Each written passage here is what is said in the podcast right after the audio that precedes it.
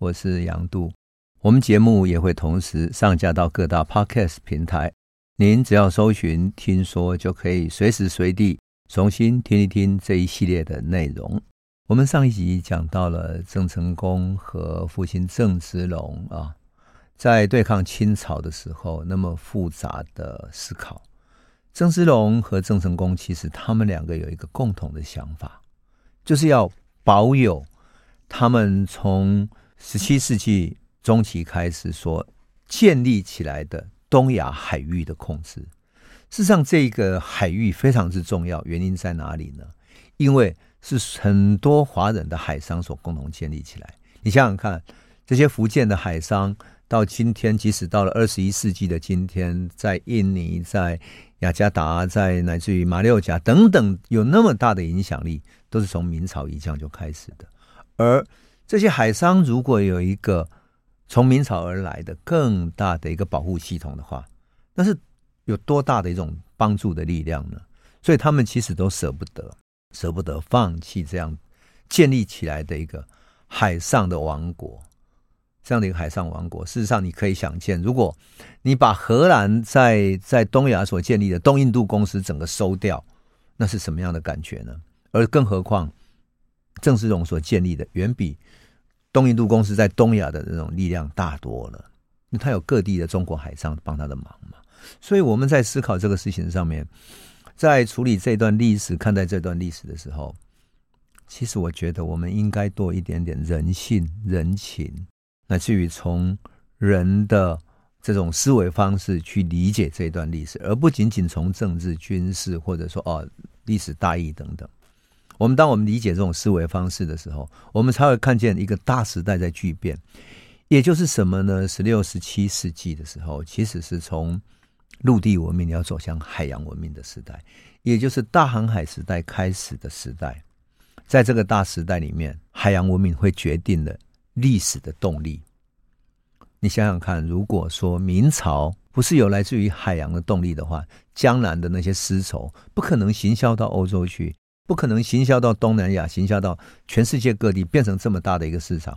当然，这个这么大的一个市场，就变成了让江南的经济都发达起来了。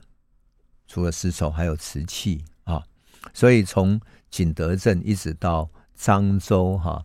到泉州这一带，很多瓷器的窑，很多瓷器的窑，整个江南经济都起来了。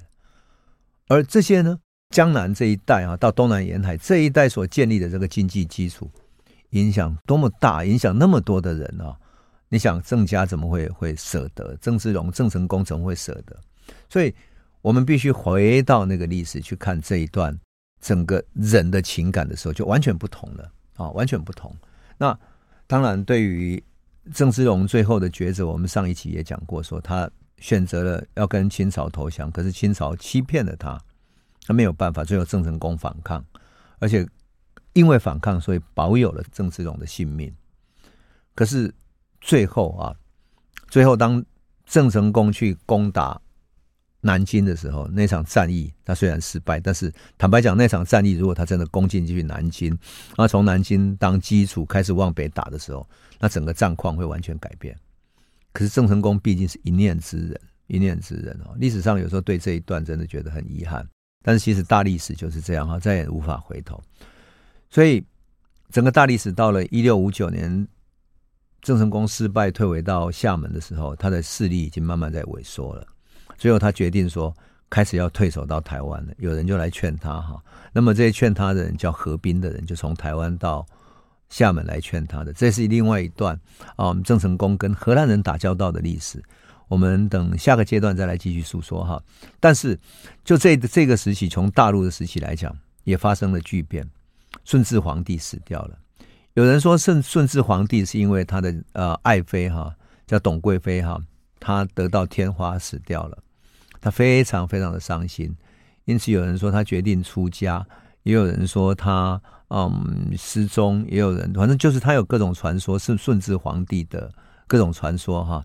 历史上呢，呃众说纷纭哈，众说纷纭，我也很难讲。甚至于大陆还有一个人就是说，呃顺治皇帝所喜欢的那个呃叫董贵妃哈，这其实就是一个啊、当年冒辟疆所喜欢的一个那个美女啊。就是叫做董小宛了哈，就是猫壁江所喜欢的那个情人叫董小宛，非常江南的一一代美女哈。那顺治就因为这样而非常伤心，有人说出家死掉等等。好，总之呢，在一六六一年正月的时候，顺治皇帝驾崩了，由年幼的康熙皇帝即位。康熙即位之后，你知道在清朝他统治了多长？统治了六十一年。所以啊，这真的是一个新时代的来临哈。那如果我们有看过那个嗯金庸的小说，就知道康熙怎么杀鳌拜啦等等很多故事哈。这个就另外一件事情，但是呢，康熙即位的时候年纪还小，所以由辅政大臣来管事情，而这些辅政大臣就没有顺治皇帝那种宅心宽厚，因此郑成功在一六六一年决定迁到台湾来，以台湾为基地。一六六一年春天四月的时候，他进攻台湾。四月三十号，他的大船开进了鹿耳门，也就是开启了郑成功跟台湾更深的连结的开始。哈。那么他一到台湾之后，其实清朝跟郑成功这整个长期的对抗关系已经结构性的已经形成了。清朝知道说再也无法跟他招抚了，他已经退到海外准备长期对抗了。那这个时候郑芝龙当然就没有利用价值了嘛。所以有人就上诉说郑芝龙跟郑成功是私通的，决定对郑芝龙处斩。一六六一年十月初三日，郑芝龙的家族哈。连同郑芝龙和他的三个儿子，以及一百多个家族的亲人，他的妻子、小妾，乃至于生下来的啊、嗯，家族里面的其他人等等的，一起处决，一百多个人一起处决了。郑芝龙的一生哈，一个从厦门出发哈，从安海这边出发，然后到澳门，成为一个年轻的海商，跟着李旦到达日本，最后在日本。他的帅气赢得一个日本女子的爱情田川氏，然后生下了郑成功。最后他又跟了另外一个海商严思齐到台湾来，到台湾来，然后开拓台湾这样的一个生命啊。然后你想想看，后来他成为一个最大的海盗，然后成为最大的海商，甚至于是用明朝的海军的力量跟荷兰打了一场大海战。这场海战在一六三三年廖罗湾发生的时候，甚至于决定了东亚往后两百年的和平。这样的一个海上的枭雄啊，建立霸业的海上枭雄，我常常说，以一个人的力量建立一个明朝的东印度公司的这么一个枭雄人物啊，最终画上句点。真的想起来，我都觉得有点啊，不知道怎么讲，就是历史对一个人的命运的决定性实在太大了。即使枭雄如郑芝龙，也很难对抗一个大历史的命运。可他终究创造了许多的奇迹。因此，我记得我前两集曾经谈到嘛，说郑芝龙在一六三三年的海战，为东亚的和平画下了两百年的一个长时段的和平。因为他打败了荷兰了，那场海战打败欧洲海军最强大的荷兰，使得欧洲这些帝国，包括了葡萄牙、西班牙、荷兰等等，不敢在东亚开战。也就是清朝时期，后来海上的和平都跟这场战争是有关系的，因此他事实上在历史上的评价应该是完全不同的。可是我们就很容易的就把他说他是投降清朝，是一个汉族民主大义的叛徒，就这样子把他定位了，非常之可惜。事实上，郑芝龙的一生，我觉得应该从整个大历史重新再思考他，特别要从海洋史重新再定位他，这才是比较公允的啊，比较公允的。那郑芝龙和他的家族在北京出斩的时候，其实郑成功已经来到台湾了。消息传到台湾的时候，郑成功为之大痛，痛到他非常非常深的地方，因为他跟他父亲的连结，你看看有多深。他七岁带回到安海，然后开始受各种训练。我们讲过了，他的所有受训都来自于他的父亲，甚至于他父亲为了让他学儒家，把他送到。送到常熟去跟大儒钱谦益学儒学啊，学思想，乃至于为了学各种枪炮弹药，由他的黑人的侍卫去教他。等于郑成功的一生是由他父亲所塑造的。郑成功在海上所有的事业，也是他父亲所建立的基业。事实上，世界上最了解郑芝龙的，其实莫过于郑成功。那种父子连心哦，互相的默契是。历史上很少见到的，他们共同对抗满清，一个被压在那边，另外一个继续跟他对抗，好保有那个作为人质的父亲的安全。所以当郑芝龙死掉的时候，可以想见郑成功内心是多么多么的痛苦。因此，在隔年他就过世了。有人说他呃，因为郑经也出了事情，因为郑经跟他的呃弟弟的乳母啊私通，然后怀孕生下了一个孩子啊。那因此他更为痛苦。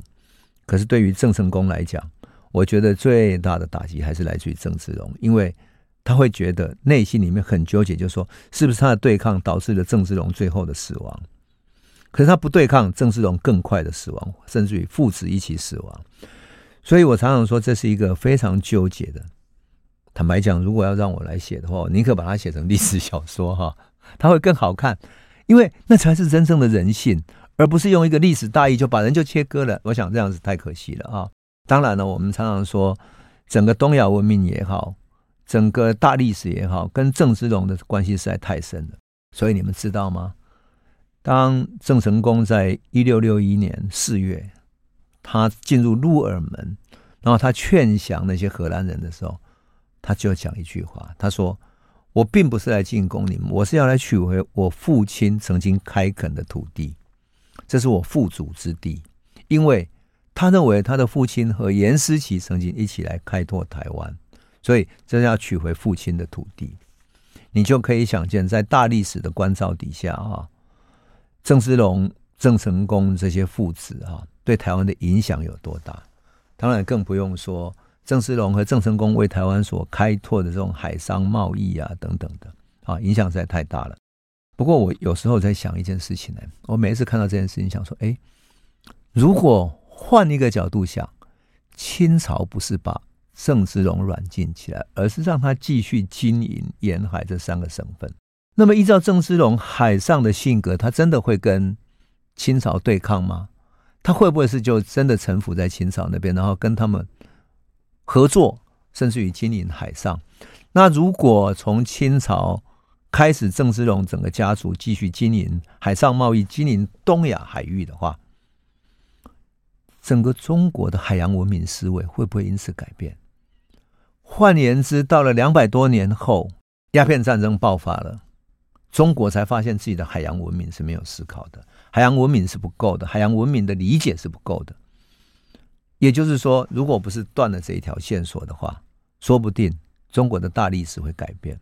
整个大历史会改变，不只是明朝，而是从清朝以下的整个东亚海域的商业文明都会改变的。因此，当我们看大历史的时候，需要放宽历史的视野，重新来看了啊，特别看郑芝龙哈、郑成功父子的这段大历史，更是需要这样子哈。当然，这一段我们会讲他是一个大时代的开创者，但是同样的，他也会是一个大时代的终结者。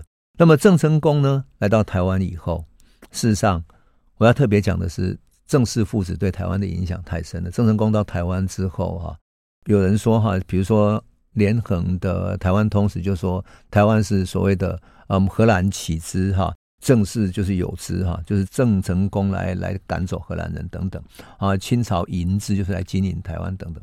但事实上，台湾当然我们讲这段历史，不是说。荷兰人来开始真正开启的哈，所以整个大历史就是这样子。那么我们今天讲到这里啊，就觉得说好像告了一个段落。那么我们现在往下会继续讲荷兰的在台湾的故事哈。那么我们就又会回到哪里呢？回到荷兰在一六二四年，也就是跟郑芝龙开始打交道的时候的那些故事去了。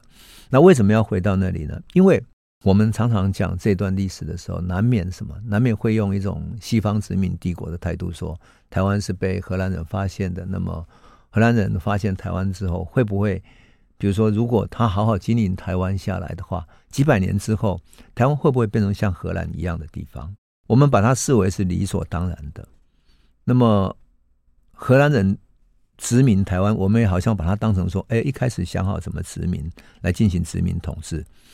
可是，如果我们很仔细重新去看荷兰东印度公司的各种报告的话，我们就会发现说，哇，其实荷兰其实一开始也没有想好。换言之，西方的殖民帝国可不是一开始想好就要怎么经营台湾的。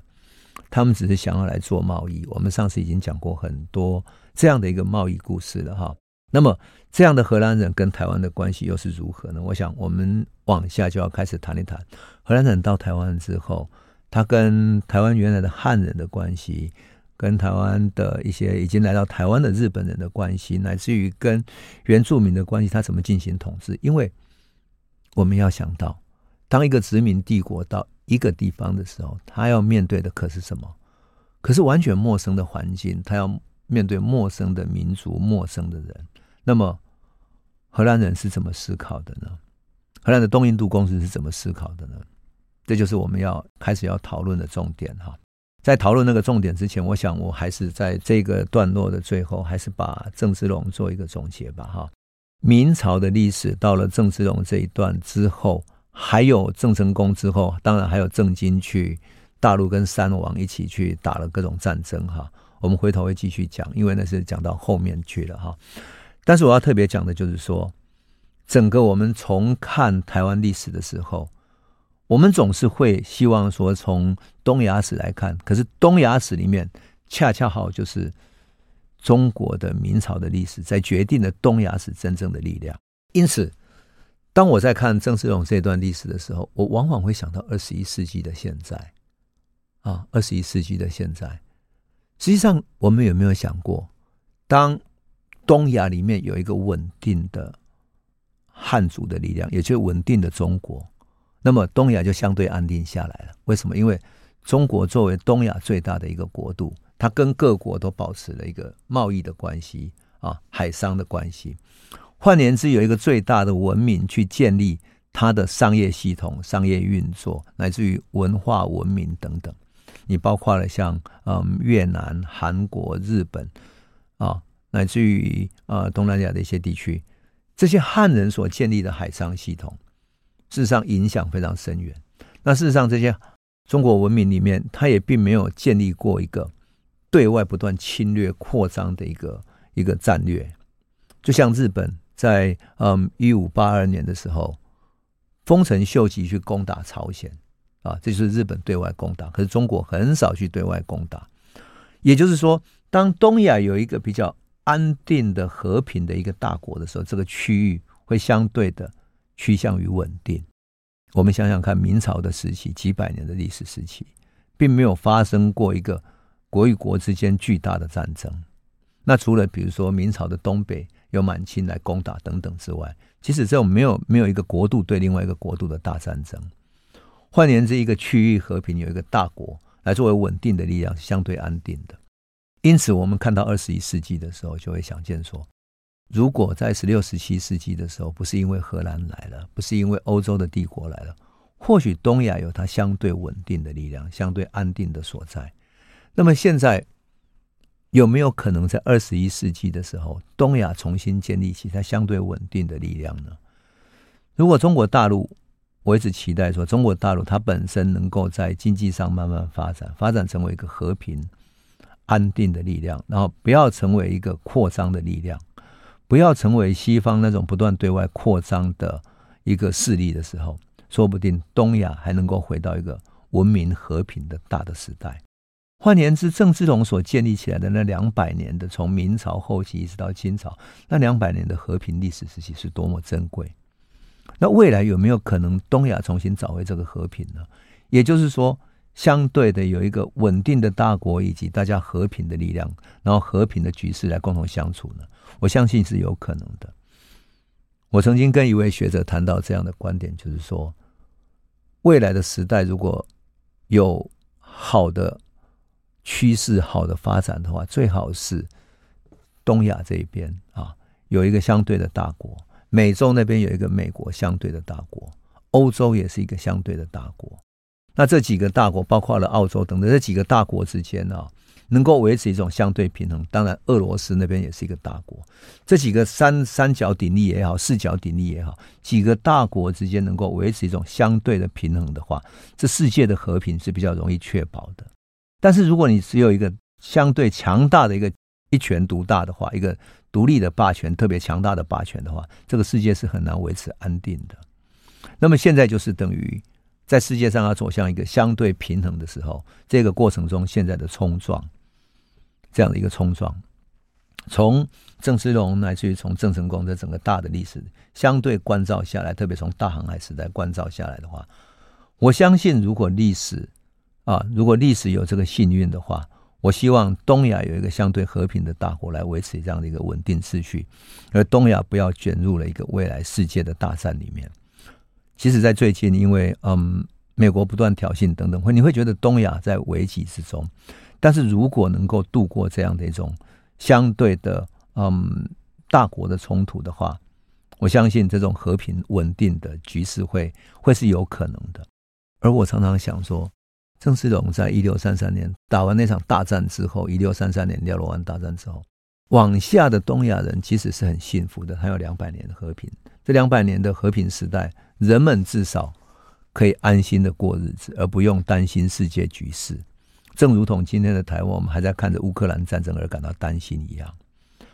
好，那我们先休息一下，回头我们就要开始来讲一下荷兰人在台湾的许许多多的思路以及他的思考方式了哈。好，谢谢，欢迎回到九八新闻台世界一把抓，我是杨渡。呃，我们这个段落来开始讲讲荷兰哈。我觉得荷兰人是很有趣的啊，很有趣。我特别看到那个荷兰东印度公司的报告啊，感觉非常有趣，你知道吗？过去因为我们都不懂荷兰文嘛，所以我们对于荷兰在台湾的历史啊感到陌生。还有一些懂荷兰文的那种解释，就是会找到一些相对的史料。我甚至于看到，嗯，大概一九三几年的时候，一个日本人叫岩生成一的报告哈，他翻译成了中文啊，所以他的报告里面其实引用了荷兰东印度公司的。那些早期的报告，就讲台湾历史啊，大家都相信他，都引用他。可是呢，后来哈，有位学者叫江树生哈，他到荷兰去，一点一滴的把那个报告，就是十七世纪啊，荷兰东印度公司台湾长官写给巴达维亚，再写给总公司的报告，他一点一滴把它翻译成朴实的啊，如实的一种中文。我看到那个报告，重新去对照延生成一啊，才发现延生成一错了。错在哪里？他引用了一个错误的资料。可是哦，可是因为很多人都不懂荷兰文嘛，所以延生成一就变成一个权威，被所有的搞台湾史的人通通引用。那等到我很认真拿着那个江树生的报告去重新对照的时候，发现哎，不对啊，岩生成一一开始错了，然后整个后面统统都错了。那个错的那一点就是什么呢？就是讲郑芝龙。说郑芝龙曾经在哪一年到台湾之后，当了呃台湾的长官叫雷尔森的一个翻译官哈，然后可那个时间点就变成很奇怪，原来的报告里面没有这一个，就这个就很很有趣哈。那我细看的这些报告，最有趣的是什么呢？最有趣的是东印度公司的 way of thinking，就是荷兰东东印度公司到底到台湾来，他们是怎么思考的？他们的思考重点在干嘛呢？那我们都理所当然说，哎呀，这是一个殖民地的帝国，所以一开始就想好了要来殖民台湾，所以他要统治吗？所以要进行殖民统治，要开拓土地，要租用土地建城堡，等等等等。我们都以为他是一个很有规划的一个殖民帝国，好像这个帝国就是开始就想好了要怎么干的啊。那其实并非如此。你仔细看那个报告，很有趣。他那一年哪一年？一六二四年刚到台湾的时候。啊、呃，他写给那个东印度公司的报告很有趣。他最重要，我想总先总结一下，最有趣的是什么？报告的重点在于第一个啊，你到底赚了钱没有？你是一个分公司吗？你是巴达维亚底下的台湾分公司，所以你到底赚了多少钱？你在台湾有盈利吗？你做些什么生意呢？我们给你钱，给你军队到台湾去开了一个基地，那你到底有赚多少钱回来？没有赚钱，你要怎么办？毕竟荷兰东印度公司是一个股份公司啊，所以你赚钱才是最重要的。所有的第二个就是所有的经营方针哈，包括营运方针，他都要写报告。那写报告里面，当然营运方针里面有什么啊？做丝绸要跟明朝贸易，然后要跟日本贸易，从日本得到多少钱？那哪一条船过来去来来去去等等，这个都要报告。再来呢，要写他们需要什么。就是报告当地的情势，所以他们在台湾的报告里面常常报告台湾有哪些情势啊，有什么什么变化啊。再来呢，为了因应这些变化，要配备一些什么什么样的东西，这样子。其实整个来讲啊，总的来讲就是一个商业的思考。因此，很多时候我们在研究台湾史的时候，你要掌握它的这种盈利思考的话，你就会了解荷兰东印度公司在推对台湾的经营，其实是一个什么一回事。可是他们，你不得不说啊，他们也很有能耐，很有能耐。为什么？因为他们居然能够在台湾把台湾原住民的几个，特别是在台南附近的西拉雅族哈几个部落，包括了啊麻豆社啊、呃萧龙社等等的，把它摆平的。妥妥当当的哈，因此我们会看见说，荷兰的东印度公司在台湾的经营是是很有步骤的啦。可是当然，我们这几年也会很多人在问说，哎，如果让荷兰殖民台湾四百年，会有什么结果哈？会有什么结果？很多人到到荷兰去，总是会说，哎呦，荷兰那么进步，那么先进哈，那么漂亮。台湾如果让它经营，我们也是一个海岛，我们是海边的国家，我们会有很多风车可以做，我们不用那么多局限。是不是我们可以变得很棒，像荷兰那么棒呢？沿着海滨有各种脚踏车的步道啊，有各种风车，这样不是很棒吗？可是啊，这是一个一个想象哈。真正要了解台湾，如果让荷兰殖民四百年，你就看看印尼就知道了。事实上，印尼哈有非常丰富的天然资源，它几个大岛，非常几个大的岛哈，有农业，有香料，有原始林，有非常巨大的航海利益，所有的资源呢那么丰厚哈。可是，在荷兰的时期，哈，荷兰的东印度公司为的就是盈利，所以他有时候为了一个香料，可以把整个岛的居民全部屠杀，就为了垄断那个香料。这就是荷兰对于对付东南亚这些小岛的一个方式，哈。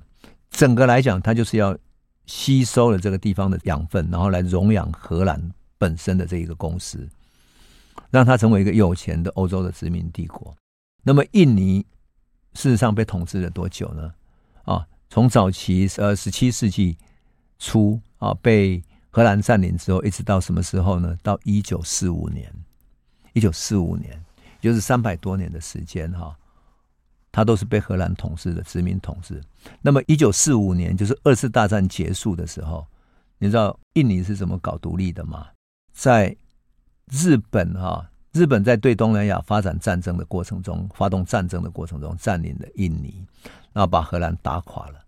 那为了扶持印尼的人，因为印尼的人已经被荷兰统治很久，所以要让他们脱离荷兰的这种统治、殖民统治呢，所以日本就发动了印尼的民族主义者，宣告他们有一个独立军，让他们的军队来支持日本人。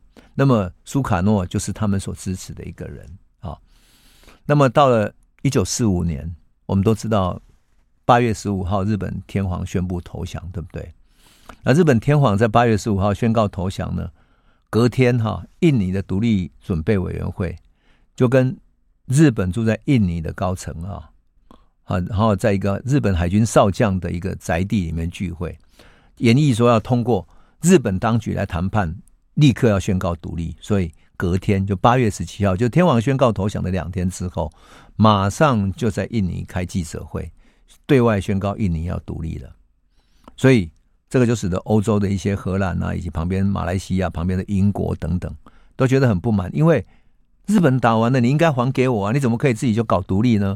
而且你怎么可以自己这样就宣告独立？而且跟是在日本的扶持之下，跟日本宣告独立的。所以你知道吗？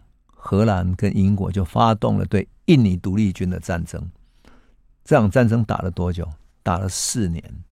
这四年的独立战争里面呢，荷兰陆陆续续派遣了十四万的大军哦，进入了印尼，跟独立军爆发战争，而且他沿路从从印尼各岛这样打过去啊。但是各地很有意思的是，各地印尼的独立军呢得到日本的支持，而且日本军呢私底下供应武器给印尼独立军训练。事实上，日本也想要什么？想要控制印尼的民族主义者，好控制印尼，也就是。控制了印尼的民族主义者之后，日本就可以继续控制它。虽然日本宣告战败了，但是继续控制它。你有没有觉得这个很像？很像什么？很像台湾。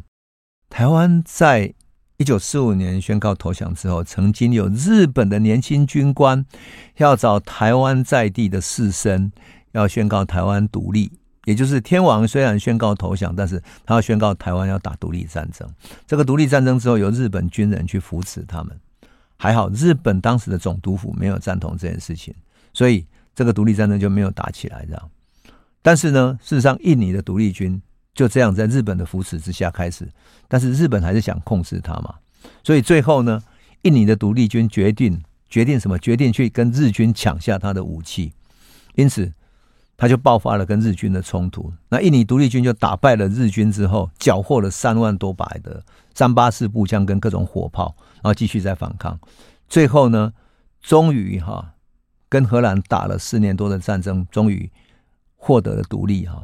可是，在这个过程中哦，历史记载还是有三千多个旧日本帝国的军人，他照道理日本投降了嘛，他解编解除编制了嘛哈，他们居然留下来要自愿。帮助当地的印尼独立，他协助指导这种民间自卫队，还指指导战争等等，你就可以想见日本在东亚的这个这个思路。我要特别讲一下，是说日本这个思路啊，其实他对于亚洲以及亚洲怎么对抗欧洲帝国，一直有他长期的思维方式啊。印尼只是他其中的一个部分，因此我觉得啦，我觉得我们在研究日本的军国主义的时候。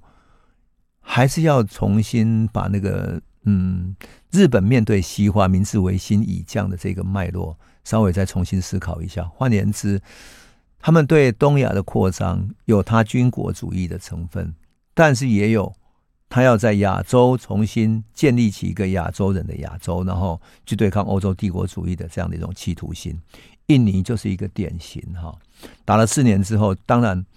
印尼的独立最后是在联合国跟美国的斡旋之下，哈，印尼跟荷兰在海牙展开了谈判，一直到一九四九年十二月二日的时候才签署了圆桌协定，让印尼宣告独立。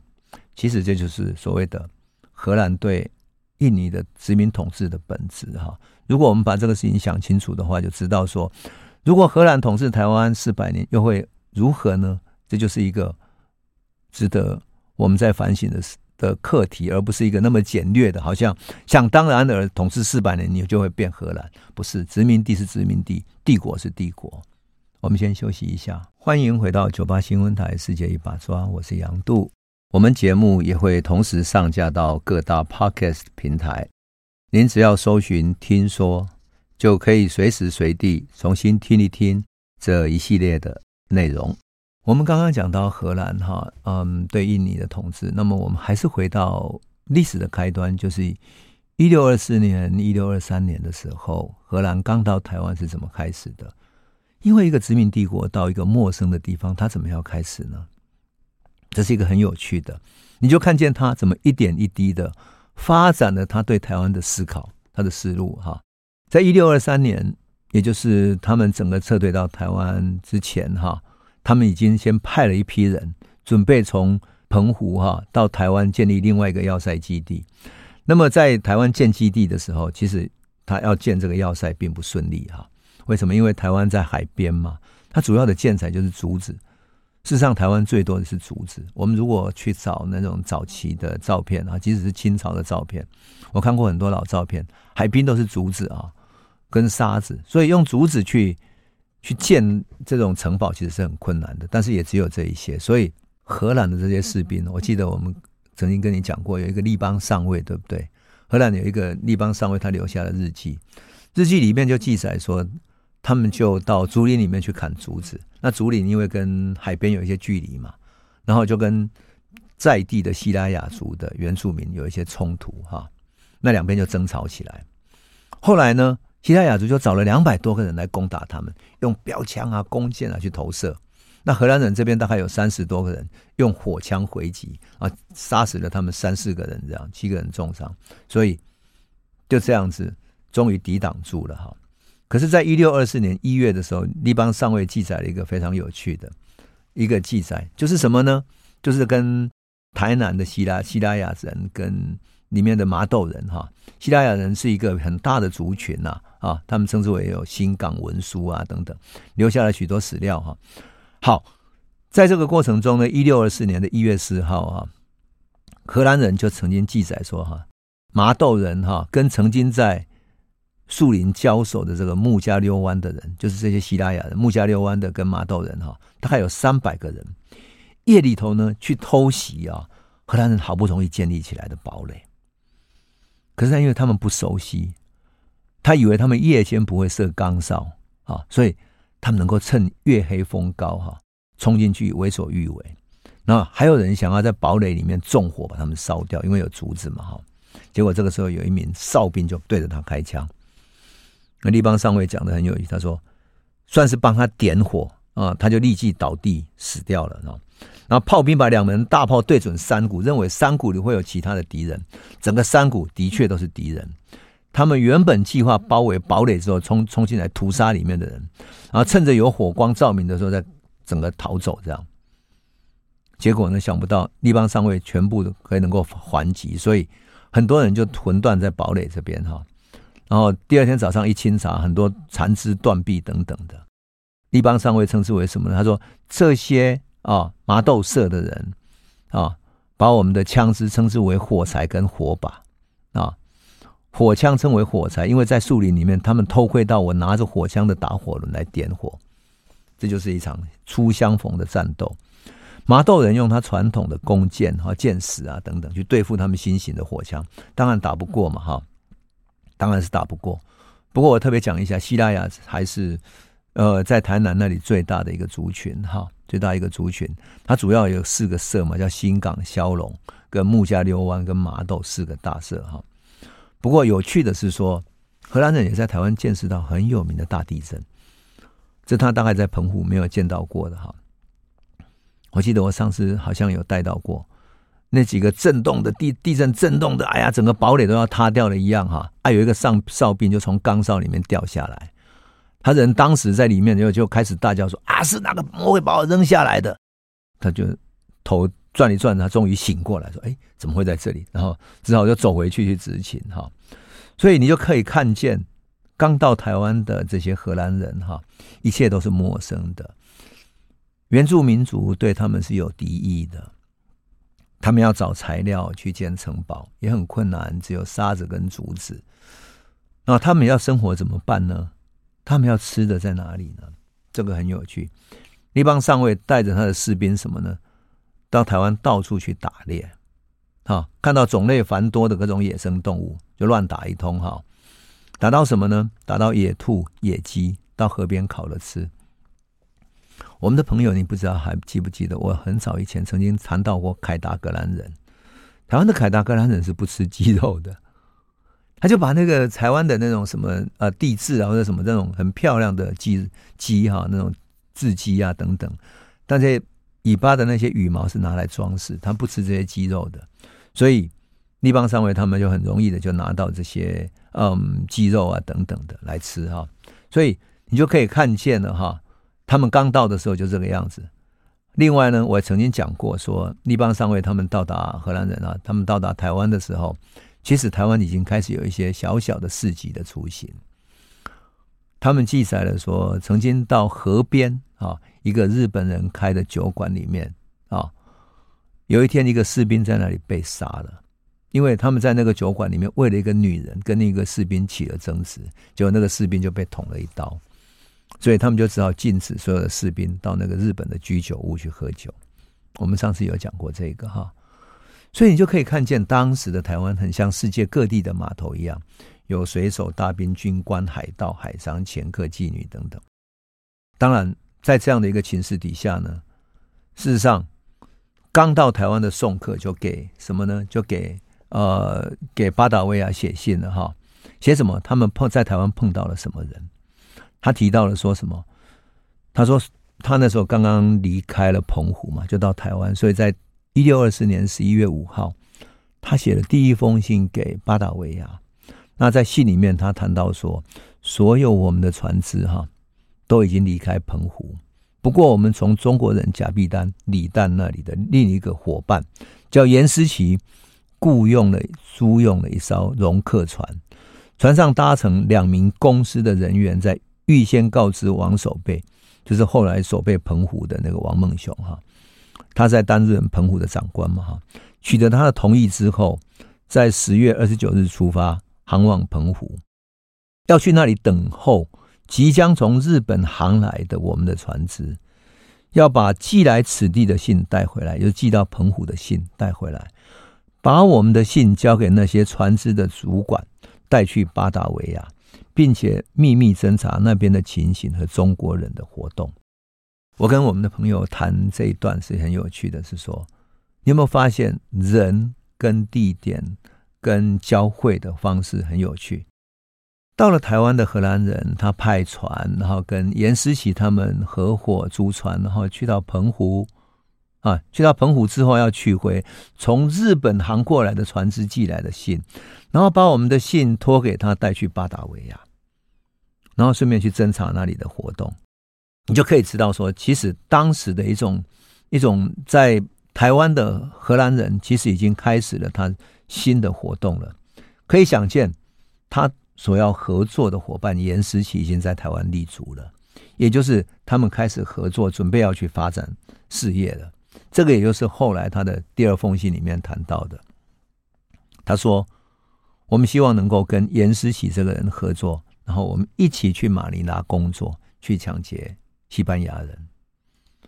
换言之，一六二四年的台湾不再是像连横说。”在台湾通史里面讲的“何人起之，正是坐之，亲人迎之”，不是的，在此之前已经有非常旺盛的贸易活动了。哦，那么李旦已经来过台湾好几次了哈，建立贸易的关系哈，等等的。那么宋克在他的信里面，他也提到一个很有趣，他说什么呢？他说我们抵达大原之后哈，怕他碰到了什么？碰到西拉雅人哈。他说：“萧龙和新港社及位于我们附近的番社的居民就来到我们这里，为穆加溜湾人向我们请求友谊，因为穆加溜湾人去年打死了我们几个人，哈，还放火要烧毁那个城堡。